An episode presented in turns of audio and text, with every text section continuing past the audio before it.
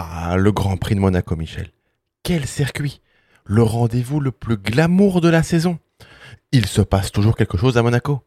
D'ailleurs, regarde, Esteban Ocon, il finit P3, il redonne le sourire à Alpine. Ah, c'est beau, hein, Michel. Allez, générique.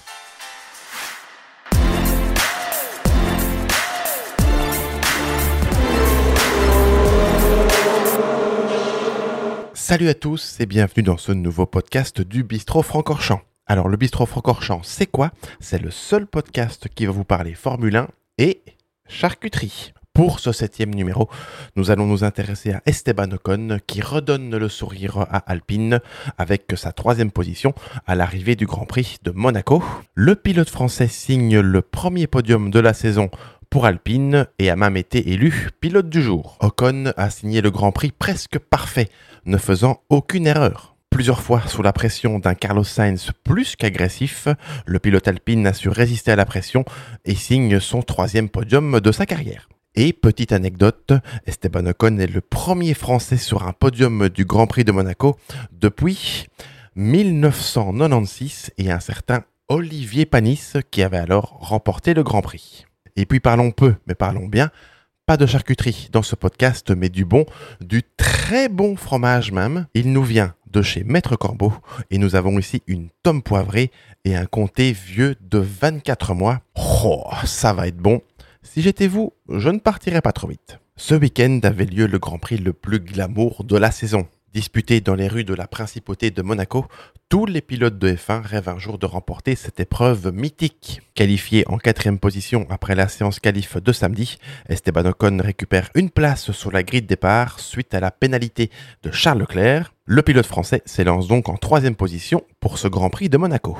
Il fait nuageux mais sec quand les 20 bolides s'élancent ce dimanche pour parcourir les 78 tours du Grand Prix. Très vite, Max Verstappen, qui est parti depuis la pole, prend le large devant Fernando Alonso et Esteban Ocon, qui a su conserver sa troisième place lors du départ. Derrière lui, Carlos Sainz et Lewis Hamilton complètent le top 5. Au 11e tour, Esteban Ocon va connaître une première frayeur au freinage de la chicane du port. Un Carlos Sainz un peu trop optimiste vient percuter l'arrière de son Alpine. Heureusement pour Esteban, aucun dégât sur sa monoplace.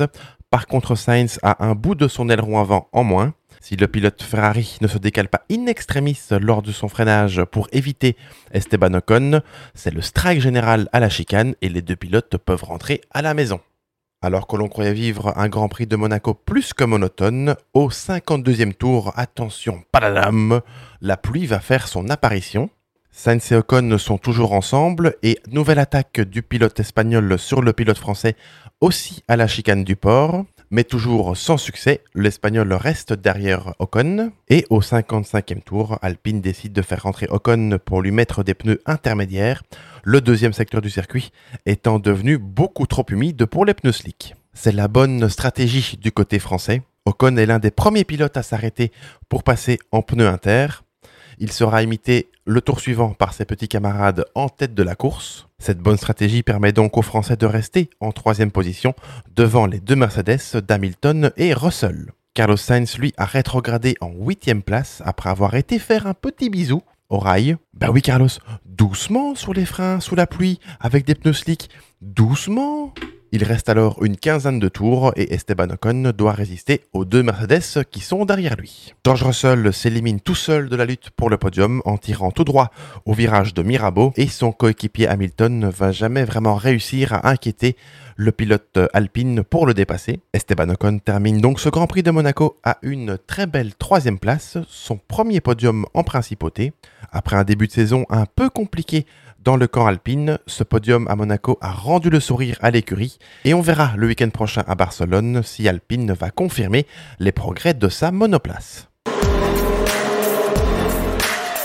Faisons une petite pause dans ce podcast et dégustons ce très bon fromage qui nous vient de chez Maître Corbeau. Alors Maître Corbeau, c'est une fromagerie qui se situe dans la région de Namur. Ils ont plusieurs magasins, un à Bouge, un à Nîmes-Saint-Vincent. Ils sont également présents sur les marchés et leurs fromages sont à tomber. Je vous mettrai le lien de leur site dans la description. Alors, pour commencer, nous avons, euh, nous avons du comté, un comté vieux de 24 mois.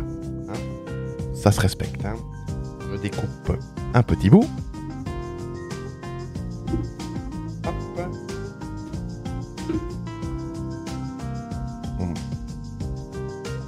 Il y a le petit piquant dans la bouche, c'est délicieux.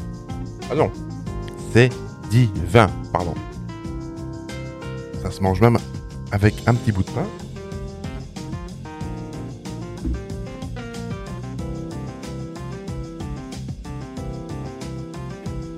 C'est une pure merveille. Et puis, mesdames et messieurs, passons à la pièce maîtresse de ce podcast, la tome poivrée. Alors là, c'est à se taper le cul par terre.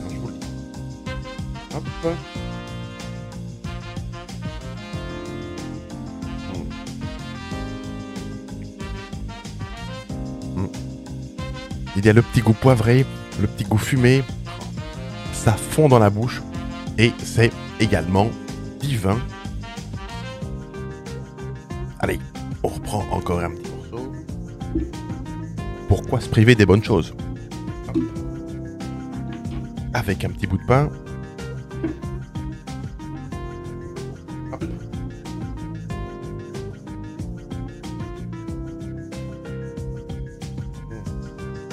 Franchement, merci Maître Corbeau. Allez, on revient à la F1 et au top 10 de ce Grand Prix de Monaco. Max Verstappen, désolé, je mange encore. On la refait. Max Verstappen signe donc sa deuxième victoire en principauté.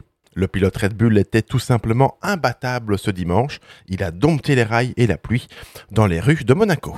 C'est Fernando Alonso qui termine encore sur le podium et qui termine P2 de ce Grand Prix. Le pilote espagnol n'a rien pu faire pour jouer la gagne ce dimanche. Le Fernand, là, il en est quand même à son cinquième podium en six courses. À quand la victoire, Fernand? Esteban Ocon complète donc le podium de ce Grand Prix en finissant P3, un Grand Prix sans faute pour le pilote Alpine. C'est Lewis Hamilton qui termine ce Grand Prix en quatrième position. Encore une course très solide du pilote Mercedes qui marque des gros points pour son écurie. C'est son coéquipier George Russell qui termine en cinquième position. L'autre pilote Mercedes aurait pu disputer une place sur le podium s'il n'avait pas fait son tout droit au virage de Mirabeau. Charles Leclerc n'a pas pu faire mieux qu'une sixième place pour son Grand Prix à domicile. À l'arrivée de la pluie, le pilote Ferrari a tenté de rester en pneu slick le plus longtemps possible en espérant une safety car qui n'est jamais arrivée. Et donc Charles doit se contenter des points de la sixième place. On retrouve l'autre pilote alpine en septième position, c'est Pierre Gasly. Pierre a également réalisé un week-end solide au volant de son alpine, un peu frustrant.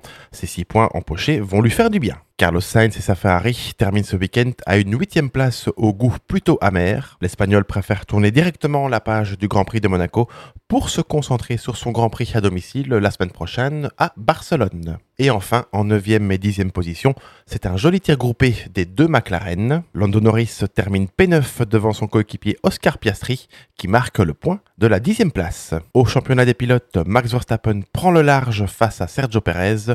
Le néerlandais inflige un 25-0 à son coéquipier qui ne marque aucun point ce week-end. Attention également à Alonso qui reprend également de gros points à Perez dans la course à la deuxième place.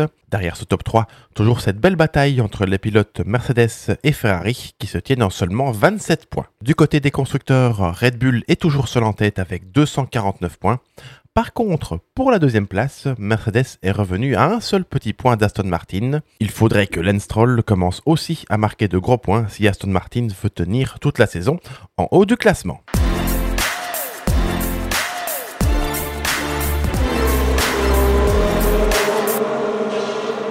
Voilà, voilà, c'est la fin de ce podcast du Bistro Francorchamps numéro 7.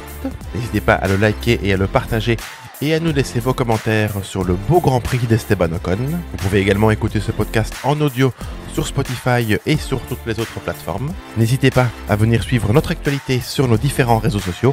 Bistro Francorchamps est présent sur Instagram, sur Facebook et même sur TikTok. Allez, encore un petit bout de Tom Poivré et nous, on se retrouve très vite pour parler Formule 1 et charcuterie. Au revoir